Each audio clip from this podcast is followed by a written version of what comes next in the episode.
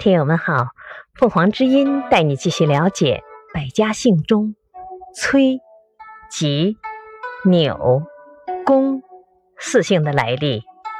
崔，春秋时，齐丁公之子季子，把君位让给了兄弟叔乙，自己去了崔邑（今山东章丘），从此称为崔氏。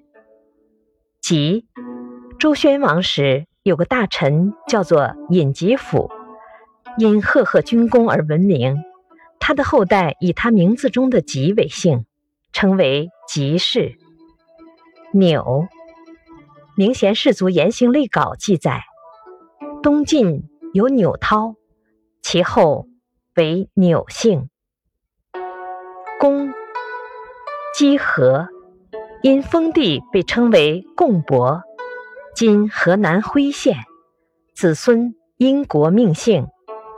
古时共、公同音通用，后来传为公。感谢收听，欢迎订阅。